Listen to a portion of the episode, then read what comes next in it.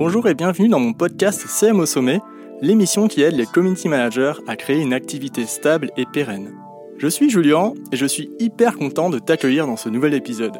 Avec mes invités, on échange nos astuces et on te partage nos méthodologies, nos outils, notre organisation, nos techniques de création de contenu, la vie avec les clients en entreprise, nos difficultés et challenges du quotidien. Chaque épisode permet d'approfondir une thématique, social media, avec mon invité, que tu vas découvrir dans un instant, mais juste avant de commencer, je t'invite à découvrir ma formation gratuite en 4 étapes pour créer une activité de community manager stable et pérenne. Bonne écoute Bonjour, bonjour. Salut Florian. Ah bah écoute, euh, super content de, te recevoir dans le podcast et en vidéo, hein, sur la chaîne YouTube aussi, c'est top. Alors Florian, tu étais euh, social media manager avant, comme, euh, comme moi, salarié. Et tu as changé un peu d'activité. Maintenant, tu aides les freelances. Hein. Bon, je vais pas raconter ta vie parce que tu, tu vas me l'expliquer mieux que moi. Donc, qui es-tu, Florian Alors, euh, là, je suis actuellement en indépendant, en micro-entreprise, où, comme tu l'as dit, je, j'aide les, euh, les micro-entrepreneurs, auto-entrepreneurs à comprendre le, le régime, comment il marche. J'explique, je décrypte l'actualité de la micro-entreprise. Donc, vraiment, je fais euh, beaucoup de création de contenu sur la micro-entreprise via mes réseaux sociaux, mon site, etc. Et comme tu l'as dit avant, j'étais social media manager pendant 4 ans pour une entreprise qui, euh, du coup, aidait à la création d'auto-entreprises. Donc vraiment, j'ai baigné dedans et euh, j'ai fédéré pour eux une communauté de 100 000 micro-entrepreneurs sur les réseaux sociaux.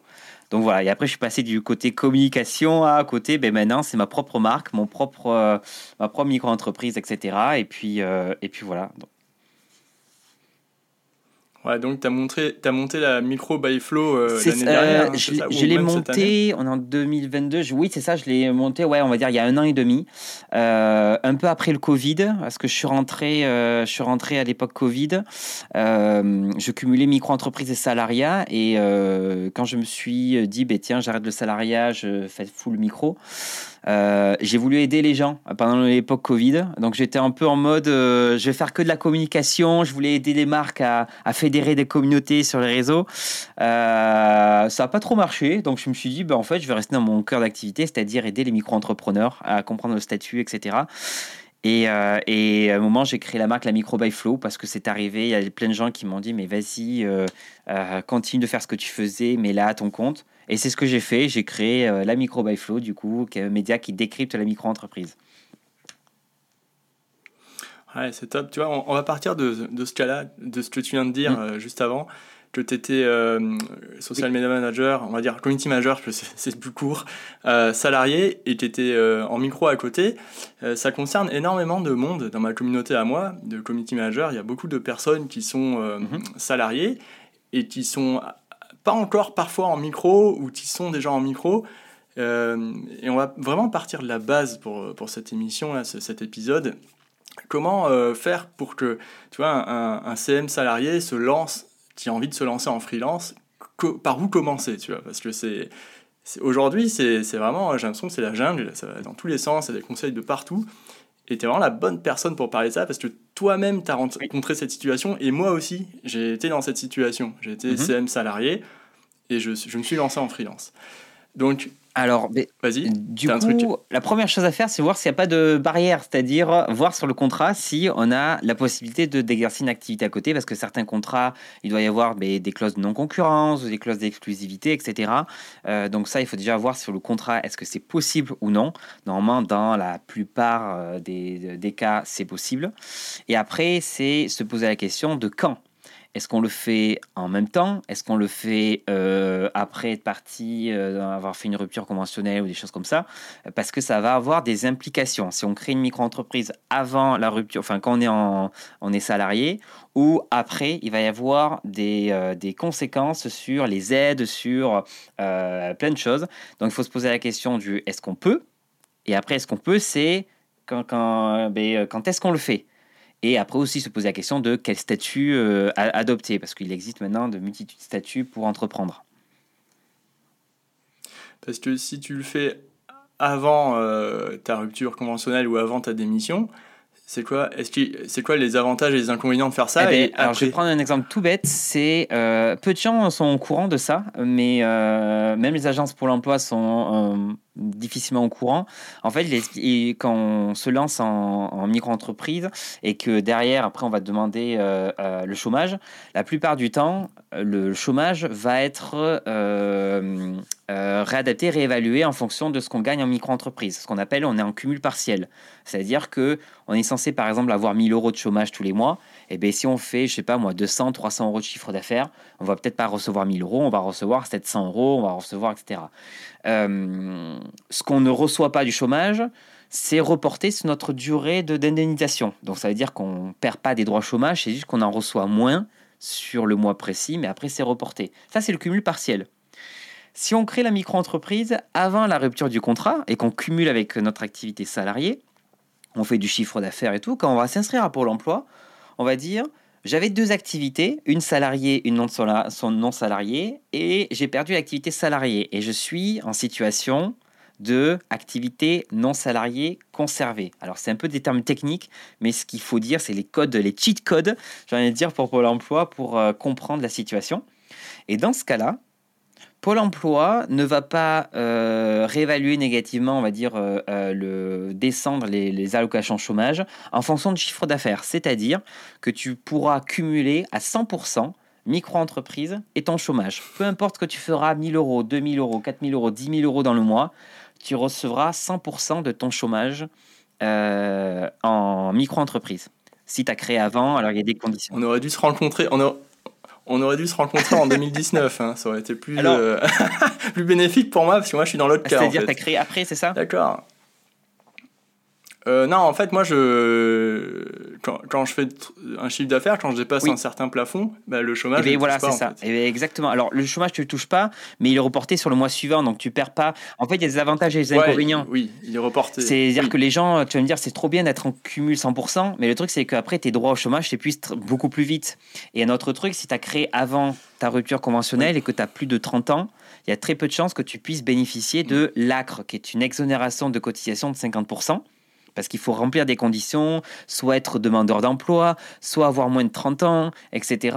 Donc, c'est-à-dire que si moi, je me dis, ben, tiens, je vais créer ma micro-entreprise en même temps d'être salarié et que j'ai plus de 30 ans, ben ouais, j'aurais cumulé 100%, mais par contre, j'aurais pas l'exonération de cotisation sociale qu'on peut demander parce qu'on est chômeur, etc. Parce qu'à ce moment-là, euh, je... Et oui, et ça, et l'ACRE, enfin bon, l'ACRE t'en parle, mais moi, ça m'a beaucoup aidé la première année euh, quand j'étais free, euh, CM freelance je crois, alors, je crois que les taux ont changé depuis, mais c'est la première année, c'est 5,5. Ah, ça a changé maintenant, c'est 50% d'exonération, donc c'est 11%, euh, et après on passe à, à, 22. Ah ça n'a plus rien à voir. D'accord, ok, bon ben. Ok, ben au départ, moi, la première année, j'étais, je cotisais à 5% de l'URSSAF. Bon, on va en parler juste après, que là, on va emmêler les gens, sinon, euh, qui écoutent le podcast. Fais une petite coupure dans cet épisode pour t'inviter à noter mon émission sur Apple Podcast. C'est super important pour continuer à te proposer des épisodes de qualité avec mes invités et ça permet aussi de soutenir mon travail. Merci beaucoup. Alors, euh, c'est quoi le statut le plus intéressant pour lancer son activité de community manager freelance? Alors, je, le plus intéressant, je sais pas si ça va être le plus intéressant, j'ai beau parler de micro quand, quand on n'y connaît rien. Quand on n'y connaît rien du tout. Quoi. Il existe plusieurs. On peut se lancer sur tous les types de statuts, c'est-à-dire euh, se lancer en société ou en entreprise individuelle, en micro-entreprise, etc. On, ça, il n'y a, y a, y a, aucun problème. Par contre, il va y avoir euh, des, un intérêt à se lancer dans des, dans des statuts, on va dire, juridiques qui euh, sont assez faciles, simples, etc., comme la micro-entreprise. En micro-entreprise, on est ce qu'on appelle en entreprise individuelle, donc une entreprise en nom propre. Et euh, on a un régime de cotisation, on va payer des cotisations de façon très simplifiée, une compta très très très simple. Euh, on n'a pas de frais euh, à, la création, alors que quand on crée une société, ça va nous coûter des sous de créer une société. Donc la question par contre à se poser, c'est est-ce qu'il vaut mieux faire de la micro-entreprise, qui est le statut le plus prisé quand on se lance en freelance, ou faire des statuts de société qu'on peut faire même en solo, en indépendant, donc une SASU, une EURL, etc. Euh, la question, ça va être est-ce que je vais avoir beaucoup de frais ou pas si je fais de la sous-traitance euh, Parce que c'est des frais que tu ne peux pas déduire en micro-entreprise. Donc la question du statut, j'ai envie de vous dire, c'est d'abord se dire est-ce que je vais avoir beaucoup de frais Est-ce que je vais sous-traiter Des choses comme ça.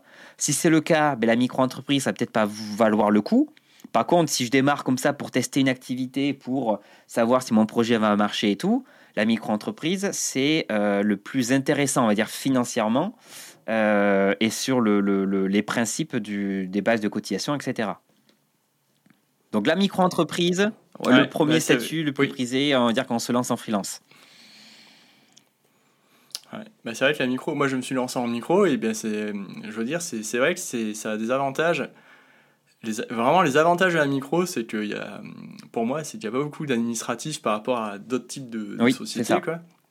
Et puis, euh, bah, tu es limité dans, dans plusieurs choses, mais en même temps, le, les avantages, c'est que tu cotises moins aussi. Enfin, après, bon, tu cotises moins, mais euh, ça a des désavantages ensuite pour ta retraite, euh, etc. Mais ça, on mm. peut en parler après, bien sûr. Mais euh, voilà. Ok, donc le, la micro, c'est le statut le, le, plus intéressant quand on veut se lancer en community, manager, en community manager pour tester son activité, trouver des clients. Ok. Plus intéressant, le moins risqué. Moi, je ouais, le moins risqué, le plus, plus intéressant si on veut tester quelque chose et démarrer, ouais tout fait. D'accord. Euh, du coup, alors, comment, combien d'étapes administratives il faut prévoir chaque mois quand on, a lancé son, son, sa micro? Déjà, déjà, il faut la lancer sa micro. Tu vois, il y a combien d'étapes? Est-ce que c'est facile de lancer sa micro? Alors, c'est ça, enfin, c'est ça l'avantage et à la fois l'inconvénient de, enfin, l'inconvénient de la micro-entreprise, c'est que c'est un peu trop facile. C'est-à-dire que euh, demain, euh, tu remplis un formulaire, on te demande, on te dit l'activité que tu souhaites. La plupart du temps, on va te demander juste la photocopie de ta pièce d'identité, basta, euh, et tu reçois ton numéro de SIRET, c'est l'identifiant de ta micro-entreprise, ton entreprise. Tu le reçois sous les, dans les quatre semaines. Donc ça, ça se fait, le formulaire, tu le remplis en moins de 10 minutes et euh, tu as ton fameux SIRET. C'est assez rapide, mais c'est le problème, c'est que comme c'est trop rapide, les gens euh, font pas attention aux options, quand est-ce qu'ils vont le créer, euh, les options fiscales, sociales, etc. Parce qu'il y a des petites subtilités, mais c'est un peu rapide à créer et c'est surtout gratuit. En fait, l'accès à la micro-entreprise, c'est gratuit pour la création. Tu parlais de subtilité, euh, il faut faire attention à un truc en particulier Eh bien, comme je dis, euh, donc la date de début d'activité, par exemple, je ne recommande pas de créer en fin d'année, parce que du coup, ce qui va se passer, c'est que le CA qu'on va faire, les impôts, etc., vont dire on va l'allonger sur 12 mois pour voir ce que vous auriez fait si vous avez fait de 12 mois d'activité. Donc ça peut péter les plafonds, etc., ce qu'on appelle la règle du prorata tempori.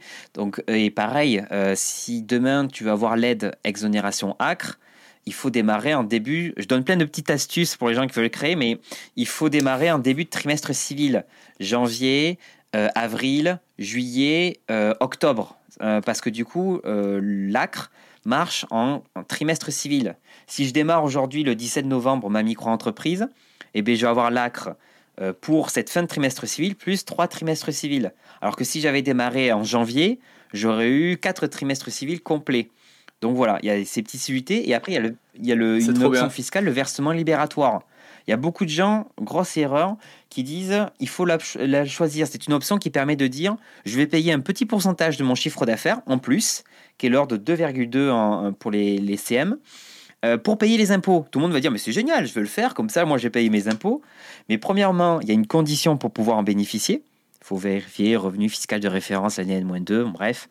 Et deuxièmement, il y a certaines personnes, ça vaut pas le coup. Si vous n'êtes pas imposable de base, euh, c'est-à-dire que vous n'avez pas assez de revenus pour payer les impôts, et bien du coup, avec cette option, vous vous rendez imposable et vous ne pouvez pas vous faire rembourser. Donc voilà, il y a des petites subtilités comme ça. Et bah tu vois, moi c'est trop marrant parce que moi j'ai lancé ma micro-entreprise en 2019 en janvier, mais par hasard, hein, j'avais pas du tout capté mhm. tout ce que tu viens de dire, tu vois. Et, et, en fait, j'ai tout fait, euh, j'ai coché deux cases sur trois. Bon, le versement libératoire, je savais même pas ce mm. que c'était à l'époque, perso, donc euh, voilà. Donc tu l'as pas opté J'ai raté, enfin, j'ai. Je l'ai pas opté parce que je savais pas ce que c'était, et, et, voilà, maintenant, j'ai, euh, ça sert à rien non plus. Et du coup, euh, ben euh, voilà, c'est, je, suis, je suis dans la bonne case. J'ai, j'ai coché les bonnes cases et je suis content. Ah, mais c'est ça, c'est ça en fait. Ouais, c'est, il faut faire euh, attention aux options parce que, bah, comme je dis, les versements libératoires. Là aujourd'hui, je prends un exemple pour des gros chiffres d'affaires. moi, je vais avoir à payer que 1000 euros d'impôts. Alors que si j'avais pas pris le versement libératoire, je serais peut-être à 4000, 4500 euros Euh, il y a quand même des grosses différences de si on prend le ah, mais attends, mais attends, attends, attends, euh, ça m'intéresse ce que tu viens de dire. Mais il n'y a pas un plafond, il n'y a pas un plafond de chiffre d'affaires. Alors, c'est année moins 2. Pour ça, hein. ils prennent le revenu fiscal l'année moins 2. Moi, par exemple, mon chiffre d'affaires annuel est de 50 000 euros, mais comme l'année dernière, je faisais à peine que 20 euh, 000 ou 25 000, etc. et tout, et ben du coup, l'impact du versement libératoire va se voir que dans deux, deux ans, et dans deux ans, je ne pourrai plus avoir le versement libératoire. Donc c'est pour ça que c'est intéressant pour les gens qui vont veulent se lancer et qui ont un super contrat avec un, client qui va leur faire, ben, je sais pas moi, 30 000 euros de chiffre d'affaires, etc. J'avais calculé pour une personne célibataire, seule, sans autre revenu, qu'il fallait, c'est à partir de 27 000 euros de chiffre d'affaires, où ça devenait intéressant d'avoir le versement libératoire. Voilà. Donc. Euh, ouais. Eh ben, bah moi, je, vais voir si. Enfin, moi, en fait, j'ai demandé une année trop tard. ah oui. En fait, j'ai demandé. Euh, alors, en plus, il faut le demander avant une certaine date, hein, ce versement libératoire. Je ne avoir, en fait. J'ai demandé en... Quand tu le crées, oui, quand tu le crées, faut tu le, enfin, on te le demande à la création, si tu le prends pas, et tu as trois mois pour le changer. Et chaque année, tu dois vérifier si avant, euh, du coup, c'est avant euh, octobre ou novembre, je sais pas. ou 30 novembre. Ouais, ouais, ah, un truc dans le genre. Moi, je me suis vraiment à voir que je suis passé après coup.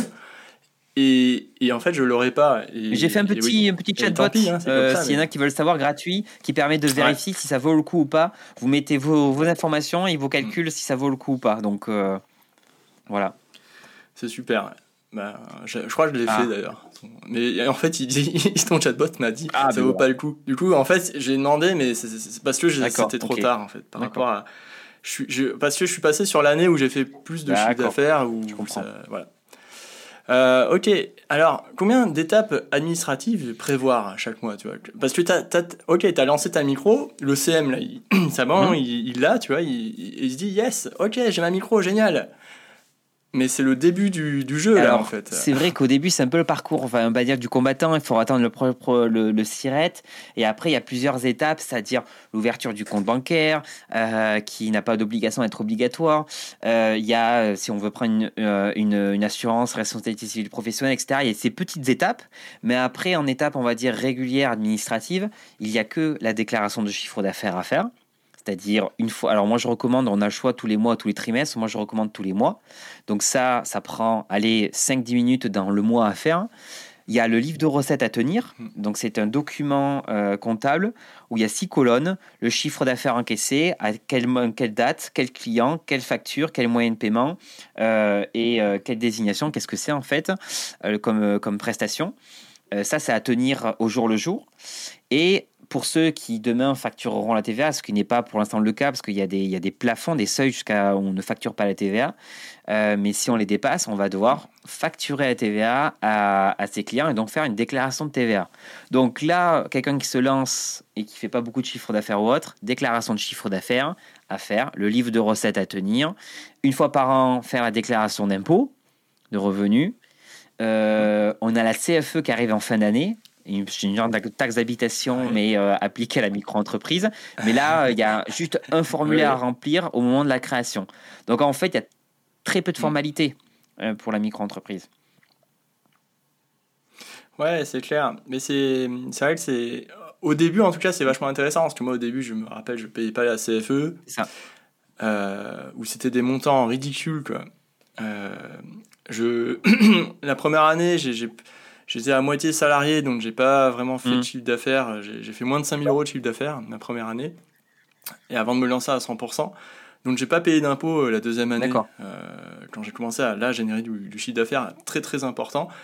Euh, enfin pour moi, hein, c'était très important. Et, et du coup, et ben, et ben c'était génial de pas payer d'impôts la deuxième année. Et là, là, au fur et à mesure du temps, là, par contre, ah. ah il me loupe plus. Quoi. Mais bon, en tout cas, ce que je veux dire, c'est que, euh, ouais, ouais, c'est, bah, vrai que c'est assez light.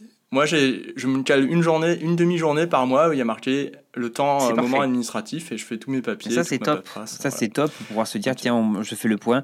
Il y a, y a, des gens qui tiennent pas leur livre de recettes, c'est une obligation. Euh, et c'est un contrôle, c'est ce qu'ils vont demander. Donc oui, il vaut mieux le faire soit mm. un petit peu tous les jours ou alors se caler un, un, moment dans le mois, etc pour faire ça correctement et au moins c'est fait. On n'a pas cette charge mentale, etc. Exactement. Ok. Euh, il y avait la question pourquoi la TVA fait si peur? Moi, en fait, avant de me. Quand je me suis lancé, je me rappelle que le, moment de la TVA, ça me faisait mais, flipper, un truc de malade. Je me disais, waouh, mais c'est quoi la TVA Ça va être horrible. Euh, mais en fait, la TVA, il y a un freelance qui m'a raconté ça, il m'a expliqué en deux-deux, il m'a dit, en fait, entre professionnels, la TVA, on se la refile, en fait, mais c'est que le consommateur à la fin qui, qui, qui la paye, quoi.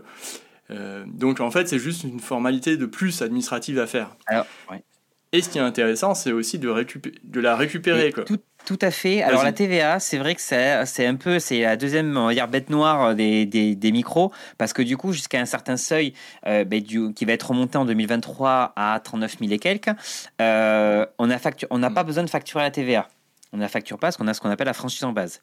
Moi, je recommande à, euh, on va dire, les trois quarts des CM qui se lancent, de demander dès le début, même avant de passer les seuils, de facturer à TVA à la condition s'ils ont des clients professionnels qui peuvent la récupérer. Si moi je me lance en tant que CM et je travaille pour des euh, grandes marques ou des marques qui peuvent récupérer la TVA, tant mieux, parce que la TVA, en fait, euh, c'est pas un coût pour elles, euh, pour les autres entreprises, peuvent la récupérer. Par contre, si je suis un CM et je vais tenir le, le, je vais facturer des micro-entrepreneurs qui ne peuvent pas récupérer la TVA, là c'est un peu moins cool, on va dire. mais moi je recommande pour CCM, qui la plupart facturent des entreprises, euh, de euh, demander à passer à la TVA dès le début. L'avantage, on ne suit pas, on n'a pas besoin de suivre les seuils, de s'inquiéter sur ah, je vais passer à la TVA, ça va faire 20% en plus, machin chose, etc. Deuxièmement, on peut récupérer la TVA sur tous les biens, les services, les logiciels en lien à l'activité, les, euh, les Swello, Agorapulse, etc. et tout.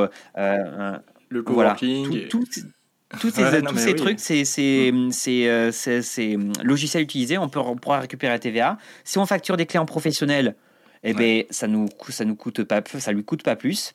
Et nous, nos cotisations, impôts, etc., on les paye sur le chiffre d'affaires hors taxe. Donc ça n'a aucun impact négatif sur la trésorerie d'une micro-entreprise de passer à, à la TVA. Ouais, bah, tu t'as dit ça pénalise forcément si tu si es micro et tu vends à des micro-entrepreneurs, mais aussi aux associations. Oui, c'est ça, ouais. ouais parti particulier. Les, associations, elles payent la, TVA et elles, ça, les embête terriblement. Oui, mais si tu démarres, si bah, tu démarres dès le début, tu euh, t'as pas ce truc, tu vas, tu vas faire une augmentation parce que le référentiel il est directement avec la TVA, donc euh, ils vont pas, ils vont pas voir qu'il y a une augmentation en fait si tu démarres dès le début. Oui, c'est clair. Euh, Exactement. Ben, franchement, c'est super chouette parce que ça aussi, ouais, demander à TVA dès le début, moi, je ne l'ai pas fait. Tu vois, j'ai dépensé pendant des années des outils. Parce Surtout que, la déclaration de TVA, en plus, je vais rassurer les gens, il y a trois lignes à remplir pour un CM. Vraiment, si vous facturez en France, il y a trois mm. lignes à remplir. Une ligne, euh, il y a deux lignes, c'est exactement le même montant que vous indiquez à l'URSSAF de chiffre d'affaires. Mm. Et une autre ligne, c'est Hmm. Euh, sur combien de TVA vous, enfin, combien de TVA vous souhaitez récupérer, vous souhaitez déduire. Et euh, on va dire le minimum de la déclaration elle est faite. Il n'y a pas de justificatif à donner, etc. et tout. Donc. Euh, ouais, exactement. Non, c'est hyper simple. Après, il faut garder, il faut garder les factures, les justificatifs, etc. Oui, tout à fait. Voilà. ok, mais c'est vraiment, vraiment top ça, parce que c'est vrai que ça, peut aider beaucoup hmm. de personnes. écoute, là, on va parler d'un autre sujet. Euh, moi, je me rappelle que la première fois avec euh, mon premier client, la première fois, il m'a dit euh, envoie-moi un, devis, tu vois. Donc, j'ai envoyé un devis, je, l'ai fait par hasard, j'ai fait sur un logiciel gratuit, ça. Et après, il me dit envoie-moi une facture. Et je lui ai renvoyé un devis. Et il m'a dit non, il faut que tu m'envoies une facture, pas un devis. Et, en fait, je comprenais pas la différence entre devis et facture. après, moi, j'étais vraiment à l'ouest, hein, j'ai l'impression, au début. Mais c'est quoi la différence, tu vois? Bon, là, c'est une question basique. C'est hein, très bien de rappeler les basiques parce que du coup, il y a beaucoup de gens qui ne font pas de devis et pour les CM, euh, ça, peut être, euh, euh, ça peut être négatif. Je t'explique pourquoi. Un devis, ça va être un document commercial qui va dire ma prestation, voilà, c'est une proposition de, de commerciale qui va dire ça va coûter tant pour tant d'heures ou tant de machin, on va faire ça, qui va fixer les conditions de paiement, etc. et tout. Si la personne accepte le devis, signe, etc., et donne son accord, ça vaut euh, acceptation commerciale. Donc normalement, le client doit payer et euh, le prestataire, donc le, micro-entrepreneur, doit exécuter la prestation. Euh, c'est un engagement en fait, dès que le devis, etc. La facture, ça va être, on va dire, la preuve de paiement ou alors, euh, c'est-à-dire que tu vas demander, c'est comme le ticket de caisse. Quand vous allez faire vos courses, c'est exactement comme le ticket de caisse. Ça va être la preuve de paiement ou pour dire, ben voilà, maintenant tu me dois tant. Euh, le devis, vous pouvez faire un devis à 1000 euros et après, ben, euh, euh, si derrière vos factures, ben, j'ai bien fait le nombre d'heures, et ben, je vais du coup facturer 1000 euros. Le devis, c'est juste est-ce que tu as accepté des conditions? Et après, on fait une facture qui soit peut-être le, montant du devis pour dire voici, paye-moi maintenant. Donc voici un peu la différence entre les deux. Et il y a beaucoup de, de CM qui ne souhaitent pas de faire de devis. Et c'est dommage parce que le jour où ils travaillent avec des entreprises pour, des, pour 1000 euros, 2000 euros par mois, etc., pour gérer les réseaux sociaux, le devis, il là pour sécuriser la relation. En disant, mais moi, je vais faire ça, mais toi, tu t'engages à me payer à la fin. Et la facture sera là pour dire, voilà, paye-moi ou tu m'as payé. J'espère que c'est plus clair. Ouais, exactement. Ouais. Non, mais c'est super ce que tu dis. Et alors, il y a encore plus euh, sécurisant pour les CM aussi, c'est d'envoyer des conditions générales de vente euh, qu'on a préparées au préalable et, ou les faire paraffer au client pour qu'il soit, ça soit bien sûr que mhm. ça soit lu, ou euh, au moins les envoyer avec le devis. Quoi. Moi, c'est ce que je suis arrivé très vite à, faire ça parce que ça me protégeait encore plus. Oui ça protège la relation, ça protège, dire, les conditions. Imaginons que vous, enfin, tu négocies pour 20 heures dans le mois ou 20 postes, peu importe, 20, 20, 20, postes, mm. et que ton client te dit, bah, tiens, j'aimerais bien rajouter 5. Comment, euh, et il les veut pour demain, etc. Où est-ce que c'est marqué C'est rarement marqué dans le devis, mais par exemple, dans les conditions, tu peux avoir marqué mm. euh, tiens, le client peut prévenir 24 heures à l'avance, ou alors s'il y a des, euh, des ajouts de dernière minute, ça, ça sera facturé tant, etc. Et les conditions générales, elles sont là pour préciser tout ce genre de choses. Mais je vais aller même plus loin en termes de sécurisation. Ce que je recommande au CM, c'est aussi de demander des acomptes. C'est-à-dire sur des grosses sommes, se dire. Mm mais moi je commence ma prestation, mais tu d'abord tu me verses un petit montant. Parce que si demain moi j'ai fait par exemple 20 postes pour mon client, je les ai préparés, je donne ça à mon client, et je lui dis bon tu peux me payer, mon client va dire bah non non c'est bon, et maintenant j'ai mes postes, je te paye pas, bye bye. Et là on se dit bah, on a travaillé un peu pour rien. Donc avant de commencer une grosse prestation, j'invite à demander un acompte qui est souvent de 20, 30%, etc. des fois plus, mais de dire je commence à bosser, tu as commencé à me payer et, auras, et tu me payeras la suite quand je te donnerai la suite, etc. Tu vois, c'est vraiment du donnant-donnant. Donc. Euh... Ouais, c'était parfaitement normal, puisque quand tu vas euh, finalement au, magasin de chaussures, tu t'achètes une nouvelle paire de sneakers, tu payes directement et, le montant est peut-être pas le même, c'est sûr, mais c'est mm. quand même. Euh, voilà, c'est normal. Quoi. Donc, c'est vrai que cette, euh, cette question d'acompte, moi, je, maintenant, je, je demande 50% minimum, soit 100%, soit 50, soit Mais 100% parfait. en fait. Parce que il y a eu, moi, j'ai pas eu de problème euh, de, de, clients qui payent pas, mais il y en a tellement eu dans mon entourage. Moi, j'ai eu un retard de trois mois une fois. Un client qui m'a pas payé pendant trois mois. Euh, voilà, c'était très très mmh. éprouvant parce que tu vois, quand t'es pas payé pendant trois mois, toi, tu dois bah payer toutes les factures, les charges en attendant. Et, c'était une grosse mission en plus. Donc, euh, et voilà. Donc c'est vrai que c'est important c'est à compte. Et, y a, en fait, les gens, les CM n'osent pas le faire parce qu'ils ont peur que leurs clients disent non, en fait, leurs prospects disent non. Euh, et bien, il faut quand même être convaincant et, et le demander. Quoi. Parce que ces entreprises-là, elles, elles facturent leurs clients avec des paiements à 100% là, pour la plupart du temps. Ouais, c'est ça. Je vois beaucoup de gens qui n'osent pas le faire en disant Ouais, mais moi, si je lui demande ça, etc. Micro-entreprise, ça veut dire que vous êtes minuscule. Vous êtes une entreprise, en fait. Et, euh, et, votre client, mm lui a l'habitude de, facturer d'autres entreprises ou d'autres clients, ou avec des acomptes, etc. Ça se fait de façon naturelle. Si demain, moi, je me présente en disant, bon, j'ose pas trop vous facturer et tout, ben, le client, bien sûr, va se dire, ben, moi, ça m'arrange de payer euh, à 30 jours. Pareil, les, les, les conditions de paiement, c'est pas le client qui décide hmm. c'est le micro-entrepreneur, le prestataire. Enfin, moi, si je vais voir euh, ma boulangère ou n'importe quoi, le caissier euh, du carouf d'à côté, je vais pas dire bon alors je fais toutes mes toutes mes courses dans le mois et vous me faites un ticket de caisse global. Ben non, c'est pas moi qui décide, c'est euh, euh, voilà, qui, qui dit ben non, tu payes sur le moment. C'est pareil en tant que micro-entrepreneur. Alors il faut faire, c'est difficile après, de, c'est la négociation, mais de dire mais moi je vais te payer euh, au jour de la prestation. Il y a des, il y a des, euh, il y a des entreprises qui vont vouloir dire 30 euh, jours fin de mois parce que derrière font de la trésor, etc. Donc c'est la négo. Voilà, tout simplement. Exactement, hyper clair. Merci pour, pour ce petit point qui qui est important. Alors, c'est quoi la différence, euh, tu vois, quand tu te lances en freelance C'est quoi la différence? Parce que quand tu es salarié, tu as ton salaire net qui tombe tous les mois, tu te poses même pas la question, tu payes les impôts une fois par an. Quand tu es freelance, c'est quoi la différence entre salaire net C'est quoi cette question de trésorerie? Ça veut dire quoi la trésorerie? Mhm. euh, L'épargne euh, Comment ça marche tout ça? On va oublier la notion de salaire. Il n'y a pas de salaire en micro-entreprise. Il n'y a pas de notion non plus de bénéfice. Il n'y a pas, en fait, il n'y a que deux notions.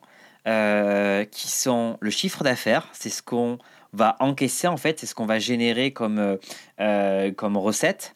Et il y a la notion de revenu. Le revenu, c'est un, peu, c'est un peu une notion théorique. C'est ce que l'État pense qu'à la fin, il nous reste après paiement des cotisations, impôts, etc. Parce qu'en micro, il y a trois choses à payer. Des, cotisations sociales à l'URSSAF, pour la maladie, maternité, retraite, parce qu'on cotise à la maladie, maternité, retraite et retraite complémentaire en euh, micro-entreprise. Donc là, ça va passer en 2023, on sera à, peu près à 21 et quelques pourcents, euh, parce que les taux vont baisser, on était à 22, ça baisse.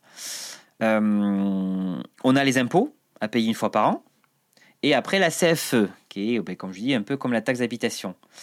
Et donc, la notion de salaire, on l'oublie parce qu'en fait, moi, je fais, imaginons, 1000 euros par mois, je paye mes cotisations et tout, mes, mes impôts ou autres. Mais tout le reste, j'en fais ce que je veux. Je peux me faire un virement de 4000 euros comme un virement de 30 euros. J'ai pas de fiche de paye, machin chose. J'ai pas à payer de cotisation sur ce virement que je me fais. Donc le reste, c'est dans votre poche. Euh, donc salaire, on oublie. La notion de bénéfice aussi. Bénéfice, souvent dans les entreprises, c'est euh, ben, le chiffre d'affaires moins toutes les charges. Euh, toutes les charges, les frais, etc. Qu'est-ce qui reste à la fin? Cette notion de bénéfice n'existe pas en micro-entreprise. Enfin, elle n'est pas euh, appliquée directement à la micro-entreprise. Il y a ce principe de revenu. Et pour les CM, si euh, par exemple vous dites que vous faites 10 000 euros de chiffre d'affaires, les impôts disent ben, nous, on estime que vous avez fait et vous avez 34% de, de charges entre les cotisations les frais.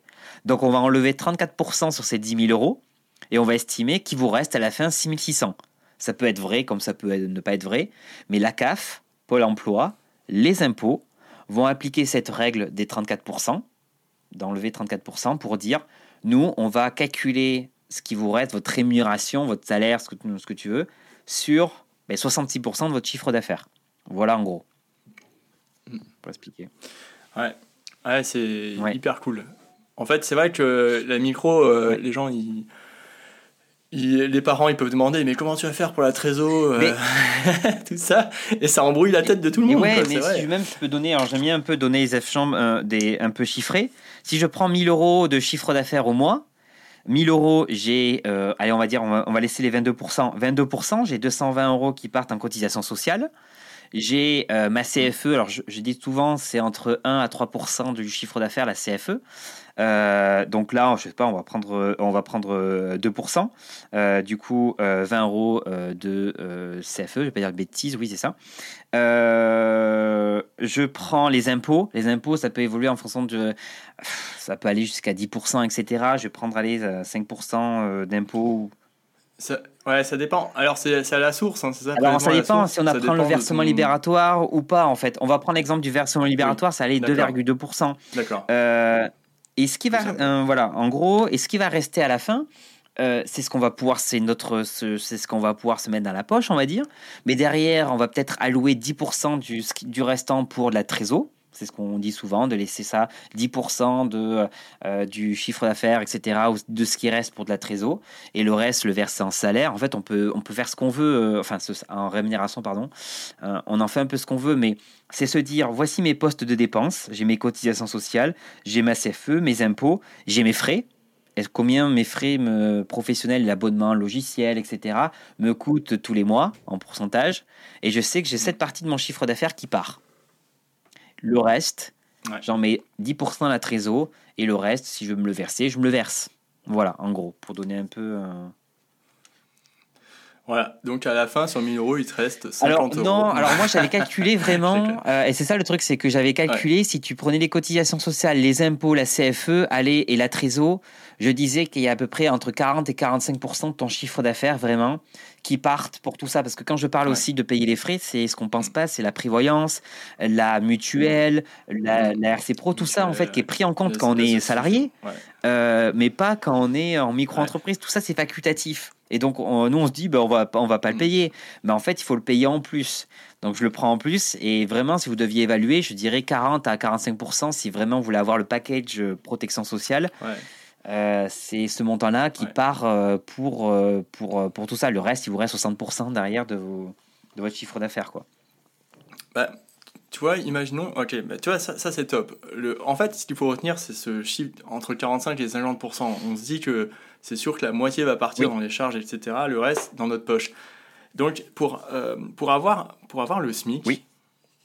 Combien il faut faire de chiffre d'affaires Alors, je l'avais calculé, euh, parce que euh, souvent, j'aime bien faire un peu l'analogie entre les deux, sachant que c'est, il faut quand même préciser que dans le SMIC, ce qu'on paye en tant que salarié, il y a, on paye des choses qu'on ne paye pas en micro-entreprise.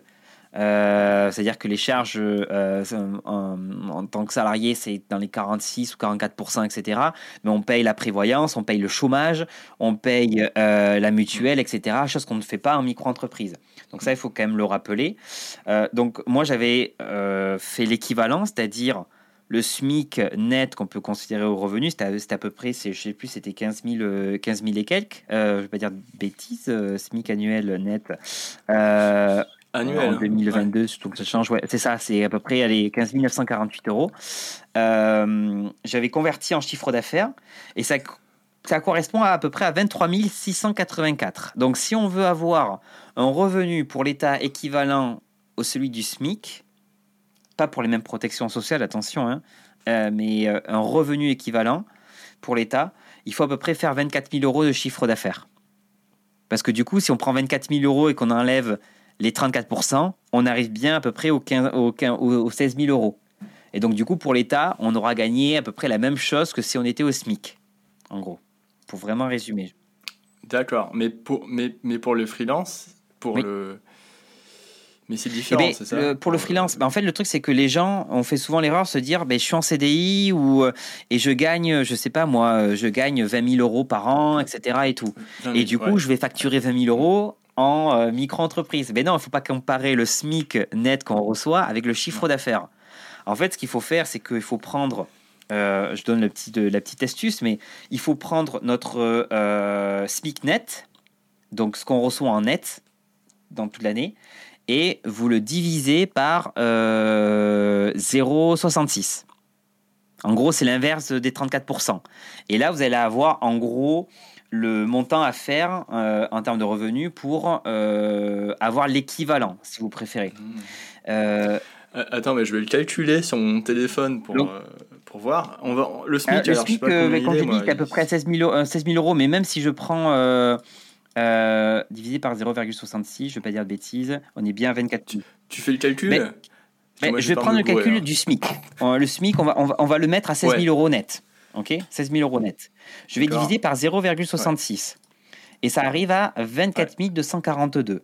Donc il faut à peu près que je fasse 24 000 euros, comme je dis, de chiffre d'affaires pour que, que l'État pense que j'ai en termes de revenus les 16 000 euros de SMIC. Parce que, en gros, si je prends les 24 000 euros, j'enlève les 34 et bien je, je retombe bien sur 16 000.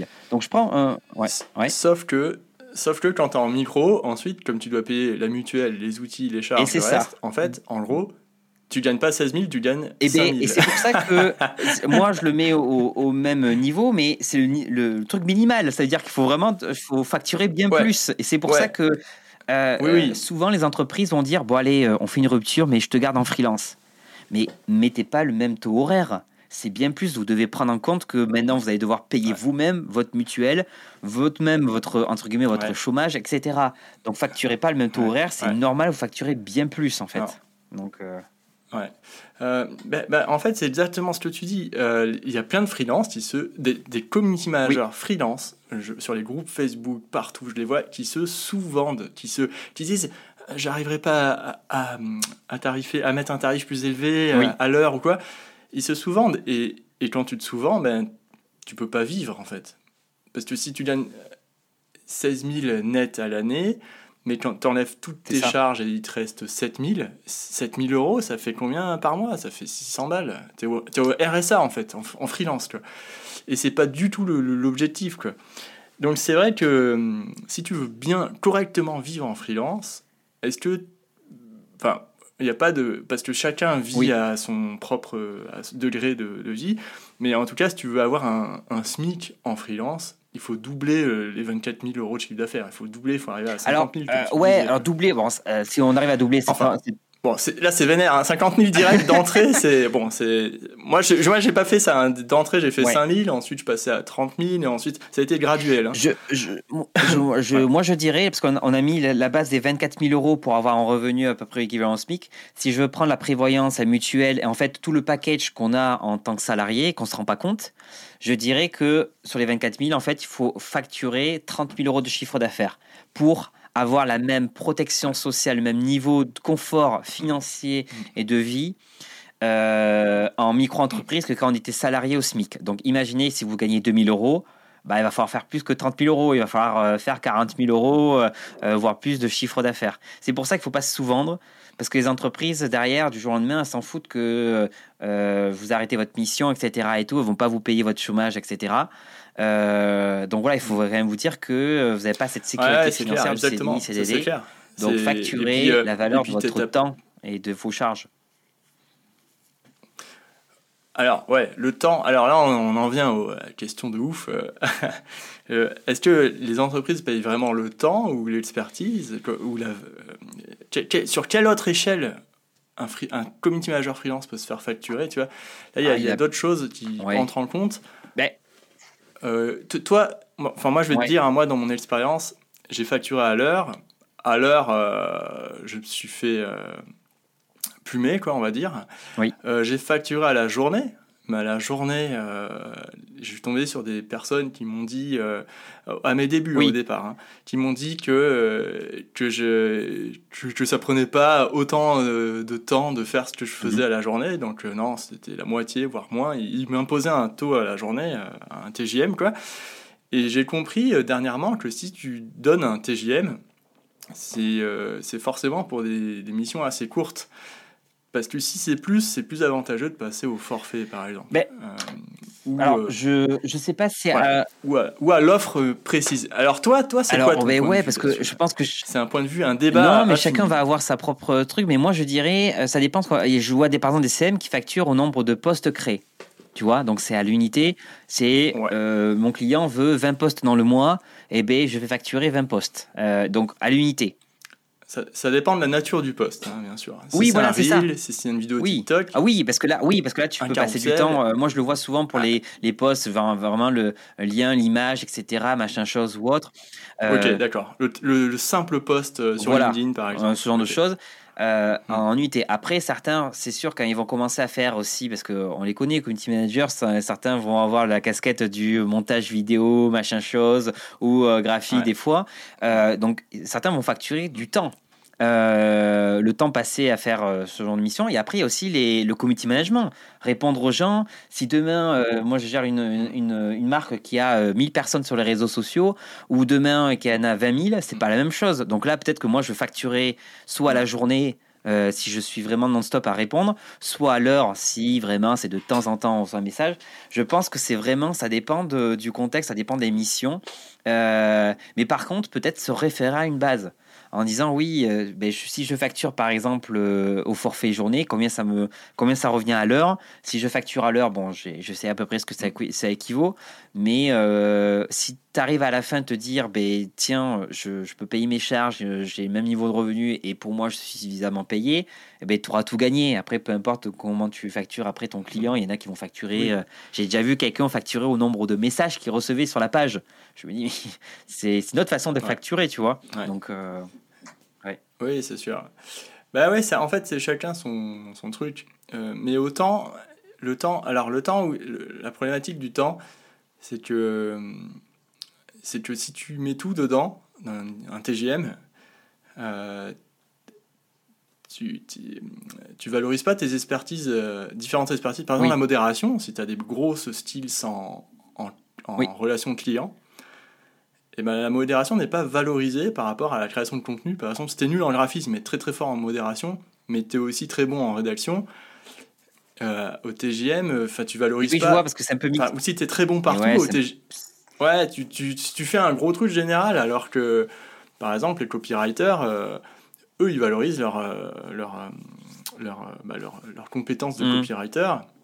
Ils la mettent à prix très élevé, tu vois. le community manager, il doit lui aussi avoir des bonnes bases en copywriting, mais aussi en marketing, mais aussi en relation client et en création de contenu. Et, et c'est pour ça que le forfait, on peut mettre des briques à l'intérieur pour valoriser tout ça mmh. différemment. Et le client peut comprendre, tu vois. ok, oui, il faut, ouais, il faut, faut comprendre que ce que ça inclut, etc. Après, c'est pareil. Euh, quelqu'un qui fera des reels ou des vidéos, peu importe, etc., les petits montages ou n'importe quoi. Euh, si demain, c'est chaque fois, c'est des trucs qui marchent super bien avec un, tout un plan et tout qui marche super bien. Euh, ben ouais, ils vont peut-être facturer plus cher en disant mais moi derrière j'ai des résultats et et, et voilà c'est comme aussi les CM qui vont s'occuper aussi des campagnes de publicité. Certains vont facturer un pourcentage mm. des, des, des, ventes ou des choses comme ça, d'autres sur la mise en place de la campagne, etc. Euh, et après, ça, euh, c'est vrai que c'est difficile de valoriser son expertise en disant, euh, surtout que la communication, communiquer sur les réseaux sociaux, on n'a pas le truc de rentabilité directe. Les, les, les, entreprises, ils vont, ils vont dire Je sais ce que ça me coûte, mais les entreprises ne savent pas ce que ça leur rapporte vraiment, en fait. Parce que des likes et des commentaires, désolé de dire, je pense que les entreprises, elles s'en foutent un peu. Oui, mais complètement. Elle s'en fiche, mais complètement. Et d'ailleurs, d'ailleurs, c'est pour ça que le rôle de CM est si dévalorisé aujourd'hui. C'est parce que elles ne comprennent pas pourquoi les likes et les commentaires, c'est important pour leur business sur le long terme. Mais, mais à court terme, on, on voit rien en fait. On comprend pas ce qui se passe. Des fois, en plus, les posts font des flops. Alors ils se disent Mais attends, je paye ce mec 2000 balles par mois et, et la communauté grandit pas, il se passe rien. Euh, en organique, hein, voilà, bon, là, sans paix. Et oui, mais, mais c'est vrai qu'il y, a cette dimension aussi là qui, bon, ça j'en parlé dans un autre épisode avec, euh, avec euh, quelqu'un d'autre euh, sur le la question du ROI, comment montrer le, comment prouver son ROI quand on est community manager et voilà. Mais c'est vrai que c'est des questions ça qui sont infinies, j'ai l'impression. Mais pour les community managers débutants mm. qui se lancent et qui veulent lancer leur entreprise, déjà on a donné des excellentes bases là dans, dans l'épisode pour facturer, apprendre à facturer au bon montant moi, dans un épisode avec Emmanuel Patry, euh, qui est social media manager, qui a aussi une formation en social media comme moi, euh, on en discutait, on, disait dans l'épisode, euh, c'est l'épisode numéro 34 ou je sais plus, que, que c'est bien de commencer à 400 euros jour oui. en TJM. Parce que 400 euros, ça te permet de payer, bah, quand tu enlèves tous tes outils, tout ça, ça te permet quand même d'être plutôt pas mal, surtout si tu bosses que 4 jours par mois ou 5 jours par mois. Parce que quand, au début, il faut pas se leurrer, quand tu es en CM freelance, tu n'as pas, pas 10 000 clients, tu en as un, deux, et, ils vont te donner peut-être un jour ou deux par mois max. Donc en fait, il faut quand même prévoir ça, parce que si tu mets à 280 comme moi, il y a 3 ans au début, à 280, euh, il faut 4 ou 5 clients qui te donnent chacun 3 jours euh, pour, pour arriver ouais, à non, 400, Pour moi, 400, c'est une bonne base de départ. Si c'est vraiment TGM, oui, c'est une très bonne base de départ, oui. Hmm. Bah, c'est. Voilà, après, il faut prouver sa valeur. Et ça, c'est différent. Euh, La valeur qu'on apporte à l'entreprise. Là, on est sur une autre question. Ok, bah, hyper cool. Est-ce que. Euh, alors, juste. Alors, les, les, dernières questions. Euh, alors, est-ce qu'on peut facturer des outils? Si on prend Swello, par exemple, pour programmer des postes via Swello, alors, un, freelance, il, doit acheter l'outil, il peut l'acheter, mais est-ce qu'il peut le faire facturer à son client? Alors, euh, il y a plusieurs choses. C'est, euh, est-ce que l'outil, parce qu'on peut utiliser, par exemple, il y a des outils, euh, je pense que le gère, c'est avec, on peut gérer plusieurs marques. est-ce que derrière, le client va avoir son propre accès, etc., avec ses propres accès réseaux sociaux, ce genre de choses? Est-ce que l'outil, on va l'acheter en son nom et après euh, compartimenter en fonction des marques qu'on utilise ou est-ce qu'on va acheter la licence au nom de l'entreprise? Parce que l'entreprise peut dire, nous, euh, on a un CM, on a déjà ça, etc. et tout, on voudrait euh, pouvoir l'acheter le truc, mais qu'on puisse avoir la propriété, on va dire, de la licence du logiciel. Donc ça, c'est la question à se poser, parce que du coup, j'imagine qu'on va parler de la, des débours, euh, qui est une pratique en micro-entreprise, vu qu'on ne peut pas déduire ce qu'on qu'on achète. Euh, c'est une pratique qui permet de dire j'achète au nom et pour le compte d'un client, et du coup, euh, je ne vais pas le déclarer à l'URSSAF. Je prends un exemple. Demain, je facture 1000 euros de prestations de committee manager à un client. Il y a, en plus de ça, j'ai eu 200 euros de, euh, voilà, de, pardon, 100 euros. Euh, même, je sais que même si Solo c'est moins cher chaque mois, mais j'ai eu 100 euros par exemple de frais de logiciel. imaginons que je fais ma déclaration de chiffre d'affaires, mais je vais devoir quand même déclarer les, les 1000 euros. Je peux pas faire 1000 euros moins 100 euros en fait. Je vais devoir déclarer 1000 euros. Donc je vais payer des cotisations, etc. sur ben, mes, on va dire, enfin pas mes frais, etc. Mais c'est un peu, c'est un peu ce genre de choses.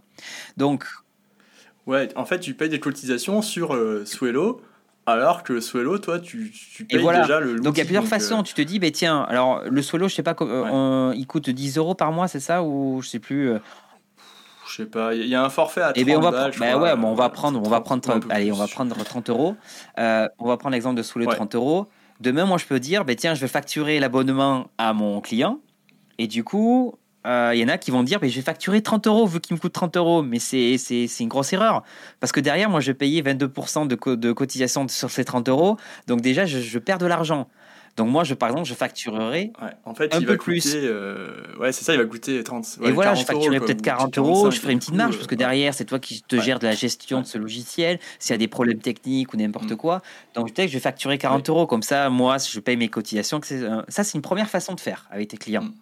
La deuxième façon, si ton client veut avoir la propriété du logiciel, etc., et il te dit, mais tiens, en fait, vous occupez, moi je vous rembourse, mais toi tu dis, ok, ben, je vais ouvrir un nouveau compte utilisateur sur euh, Swello, euh, par exemple, je vais le payer de mes sous, mais par contre, je vais demander à facturer, que Swello facture, quand je vais faire les informations euh, de, de facturation, l'entreprise. Donc moi, j'aurais sorti les sous de ma poche, et au moins, le logiciel Swello appartiendra, et ça qui est important, au client. Si on utilise le frais de débours, et dans ce cas-là, par exemple, j'aurais payé euh, l'abonnement annuel, annuel, par exemple, à l'année, je vais prendre, euh, donc, euh, je sais pas moi, 300, 300 euros. Ouais, on va dire, on va se baser sur 300 euros. Et bien du coup, qu'est-ce que je peux faire là Je vais dire à l'URSSAF, ben, même si je vais le marquer sur ma facture en micro-entreprise, il y aura mes 1000 euros plus les 300 euros de logiciel, donc 1300 euros au total. Mon client doit me rembourser à l'euro près. J'ai pas le droit de marcher, marger sur le logiciel, vu que en gros j'ai avancé les sous. Hein. Et du coup, je déclare à l'URSSAF que 1000 euros. Ça, c'est une possibilité, ce qu'on appelle la partie facturation des frais de débours mais euh, c'est un peu complexe parce qu'il faut demander l'autorisation à ton client d'avancer les sous pour machin chose. Il vaut mieux lui dire à ton client, si tu es dans ce cas-là, c'est-à-dire que tu lui laisses la propriété logiciel, il vaut mieux que tu lui dises, écoutez, je vous donne le logiciel, vous créez juste un compte et après vous me laissez faire, vous me donnez un accès et je m'occupe du reste. Ou alors, tu te prends un compte multi-utilisateur sur Swello, n'importe quoi, et là tu gères les différentes marques, etc. Mais au moins tu as la propriété du logiciel. Voilà. Oui, c'est ça. En fait, euh, en fait, pour moi, la partie la plus simple, c'est de payer, euh, c'est de faire payer euh, l'utilisation du logiciel et de l'avoir en, nom propre chez, oui. pour soi, parce que on, on, peut avoir plusieurs clients. et puis, comme tu dis, c'est, on suit aussi les, les, évolutions des fonctionnalités de l'outil, les mises à jour, etc., les bugs. Donc c'est vrai qu'il vaut mieux facturer cette partie-là dans le forfait à part. Ouais. C'est ça, tout, tout, à fait. Chouette. Très bien. Est-ce que alors est-ce qu'un comptable est nécessaire en freelance? Alors en freelance, que le freelance, on peut être freelance en, en, SASU, etc. et tout. Mais euh, pardon, en, micro. si c'est en micro, il n'y a pas besoin de comptable. C'est-à-dire que même que ce soit pour la TVA ou sans la TVA ou peu importe, le l'expert comptable n'est pas du tout obligatoire. Un comptable n'est pas du tout obligatoire. Et vraiment, j'ai envie de dire même pas nécessaire. Je, vais me faire peut-être taper sur euh, les doigts sur les, euh, par, rapport au cabinet. Euh, et, j'ai envie de dire, les cabinets s'en foutent un peu des micros, les trois quarts des cabinets. Oui, en, en même temps, au niveau de chiffre d'affaires, c'est pas, pas leur tasse de. C'est ça. ouais, c'est sûr. Mais alors, tu, parlais de livres de recettes tout à l'heure. toi, tu utilises un outil spécifique? Oui, moi j'utilise Abi, A de BBY. Alors, les grands ténors des logiciels pour les micros, il y a Abi et Freebie qui se qui se, qui se Exactement. Abby a une version gratuite, Freebie existait bien avant. Euh, Abby. Donc après, bon, il faut tester l'un et l'autre. Qu'est-ce qui est le mieux? Moi, j'utilise Abby qui me permet à la fois de faire ma facturation, mes devis, mon livre de recettes qui se remplit automatiquement dès que j'ai une facture qui est payée. Et en un bouton, et encore tout ça gratuitement, ça me déclare à l'URSSAF. Euh, donc voilà, je, je recommande aux gens d'arrêter les Excel, d'arrêter les, euh, les, les, les, tableurs comme mm. ça, euh, sauf s'ils veulent suivre leur prévisionnel, mais tout sur la partie livre de recettes, arrêter, parce que de toute façon, l'État va pousser à ce que ça soit arrêté, ce genre de choses. Euh, et pour faire les factures, n'allez pas sur les sites genre gratuits pour faire une facture, machin chose. Ouais, parce qu'aujourd'hui, il faut mettre plein de ouais, numéros, légales, des, spécificités obligatoires. Et avoir un outil, c'est mieux. moi, j'utilise Freebie depuis le début parce que c'était un freelance qui me l'avait conseillé. Euh, et Freebie, bon, là j'en suis arrivé aux limites aujourd'hui, euh, parce que je, avec ma formation c'est différent. Et maintenant, les personnes qui payent par Stripe, euh, enfin via, via, CB en tout cas sur d'autres sites, l'intégration c'est un peu complexe. Et Abi le gère par exemple. Enfin, on pourra en discuter, mais du... ouais, ça c'est. Euh, il y a des intégrations avec ah bah Make. je vais changer d'outil en plein podcast. ouais, avec ah, Make. Avec quoi Avec Make, génial. Bah justement, je suis avec Make. ton ça tombe bien. Et voilà, tu as trouvé ma solution là en, en une, euh, en une seconde. Alors, alors le, fondateur de Free va pas être content, mais... Hein. mais bon, c'est comme ça. Hein. Mais j'avais déjà posé la question il y a un an. Je lui avais dit, euh, est-ce qu'il y a ça est Et en fait, on m'avait dit non, c'est en cours et tout ça. Mais ça fait un an, alors c'est un peu long. Il faut tester l'outil qui correspond au mieux. Il n'y a pas. Euh, moi, c'est Abi parce que j'ai travaillé avec eux, j'ai avancé avec les produits avec eux. Euh, il y en a qui vont préférer Abi et voilà, il n'y a pas. en fait, Freebie, l'énorme avantage pour moi, c'est en fait Freebie déjà, le devis, tu, tu peux le client, quand il reçoit le devis, il a juste à cliquer sur un bouton, ça fait office de signature électronique. Il n'y a, pas mm. besoin de, a pas besoin de scanner, de renvoyer, mm-hmm. ça. Déjà, ça, c'est super cool. Euh, et aussi, tu n'as pas besoin d'aller dans ta boîte mail, prendre le devis, l'envoyer, ou mm-hmm. envoyer tes factures, euh, télécharger, renvoyer, écrire un mail. Il y a des mails automatisés, ça part dans Freebie, de Freebie directement. Tu as juste à appuyer sur un bouton, et mm. ça part. Les relances, factures, les mails, les machins, tac, tac, tac, les devis. Il y a tout qui part depuis Freebie. Et ça, ça t'enlève un, un, gros stress mental, une grosse charge mentale de dire il faut que je fasse une relance. ça, c'est vraiment hyper stressant pour euh, mm. un freelance de faire une relance facture. Et, et Freebie, tu as juste à cliquer, cliquer. Et en fait, ça te, ça te dé. Euh, enfin, culpabilise, tu vois, de, de lancer ta première relance ou quoi. Ça, c'est vraiment cool. Il y, y a un outil aussi qui permet de de mesurer le temps que tu passes. tu peux vraiment mesurer et il y a des un tracking, un time tracking, ouais, ça, toggle, je sais pas quoi, et ça te donne des, des, stats à la fin. Et ça, pour ça, Freebie, c'est vraiment cool, je trouve. Alors, tu vas me dire que Abby peut peut-être fait ça. Effectivement. euh... trop, trop facile pour Abby, Julien. non, alors. Non, battle, tu sais. alors, c'est vraiment si je devais mettre des, des, des, des bons, bons, points, on va dire, à Freebie. Freebie a une, a, une interface euh, enfin, d'analyse, enfin, de statistiques qui est un peu plus avancée. C'est-à-dire que à, à l'heure actuelle, sur Freebie, on a plus de visu sur graphiquement sur notre chiffre d'affaires, sur ce qui a, ce qu'on a été encaissé, etc. Ce genre de choses. Abi sont en train de bosser dessus. Mais, euh, mais euh, Freebie, ouais, euh, si je devais donner un bon point, ça serait, ça serait celui-là concernant. concernant Freebie, et après je pense qu'ils font aussi le suivi un peu du, du, chiffre d'affaires ou des plafonds. mais voilà, ce sera le bon point que je donnerai moi de mon côté à Freebie. Super. Bah écoute, euh, voilà, le... alors on arrive à la dernière question, euh, enfin pas la dernière question, en fait c'est quoi, euh, est-ce que, qu'est-ce que tu peux dire aux freelance, au micro, aux auto-entrepreneurs, bon non c'est pas ça, qu'est-ce que tu souhaiterais rajouter pour terminer cet épisode? Alors, pour les gens qui souhaitent se lancer, c'est vraiment prendre le temps de s'informer c'est tellement facile de créer une micro-entreprise que des fois on se fait ça en 2-2, etc. C'est pas un, c'est pas une kinder surprise de créer une micro-entreprise. C'est une entreprise. C'est pas, euh, c'est, pas un truc euh, comme ça basique. Donc prenez le temps. Euh, informez-vous sur le quand, le comment, le pourquoi, le combien, les outils, etc. Et je vous assure, le, le boulot que vous allez faire avant de créer, de se poser vraiment sur tout ça, ça va être vraiment euh, un gros plus pour après. Parce qu'après, vous allez pouvoir vous concentrer sur votre activité, les déclarations de chiffre d'affaires, surtout que maintenant, les outils commencent un peu à automatiser tout ça. Donc, vous ne prenez pas trop la question. Mais par contre, tiens, quelles sont mes obligations en tant que CM euh, en tant que je vais gérer des données, etc., clients, ce genre de choses, euh, combien ça va me coûter, combien je vais devoir facturer, et la micro-entreprise aussi. Quelles sont mes obligations en tant qu'entreprise?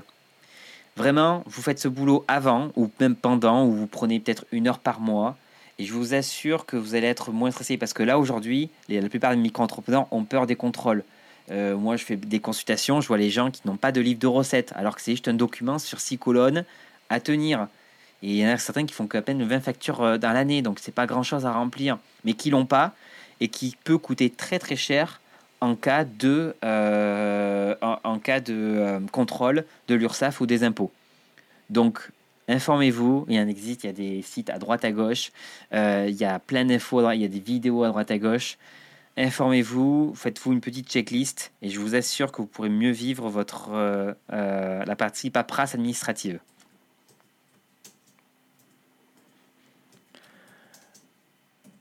tu as aussi des, des chatbots, tout ça, quoi. Hein, bah alors là, pour les gens qui souhaitent suivre un peu l'actualité, la micro-entreprise, etc., j'ai une newsletter. Euh, j'ai des chatbots, et c'est ça, alors pour les gens qui ont, qui ont vraiment la phobie administrative, j'ai des chatbots qui sont majoritairement pour tous gratuits, qui expliquent pour la déclaration de chiffre d'affaires, la déclaration de TVA, la création sur euh, de l'actualisation Pôle Emploi, l'actualisation à la CAF, la déclaration d'impôt, la déclaration de CFE. Bref, tous les démarches administratives, j'en ai fait une vidéo, un article et un chatbot, un petit assistant. Donc euh, pour vous guider. Bah moi, je les utilise hein, personnellement et je trouve ça super bien. Franchement, ça me, ça me fait gagner un temps de malade. Euh, il y a beaucoup d'informations sur l'internet, mais euh, là, mais là, le, but c'est de te dire où est-ce que tu dois remplir, quel montant, parce que je, si je fais tous les calculs, euh, déclaration d'impôt, on mm. doit des fois calculer un petit truc, la CFE aussi. Et là, en gros, tu me donnes les infos, moi je te fais les calculs, et, et ça se fait, c'est 24 heures sur 24, c'est vraiment un petit chatbot sympa avec de l'humour, et je vous assure, je vous mets le défi de le, faire, vous sortez avec le sourire à la fin du, du chatbot. Donc, euh, Ce qui est ultra rare dans le domaine de, l'administratif, dans les entreprises. Ok, merci Florian, c'est vraiment hyper cool tout ce qu'on a dit là pendant l'épisode. Et voilà, une heure, voilà, moi qui veux à chaque fois dire ah, je vais réduire, je vais réduire, et eh ben une heure pile, ça marche pas. c'est toujours une heure. voilà, voilà. C'est top en tout cas, c'était sympa. Juste avant de te quitter, je t'invite à découvrir ma formation gratuite en 4 étapes pour créer une activité de community manager stable et pérenne. Sur le lien en description, je présente ma méthodologie d'accompagnement pour les personnes qui souhaitent devenir CM ou celles qui le sont déjà et voudraient passer à un niveau supérieur. A très vite pour un prochain épisode.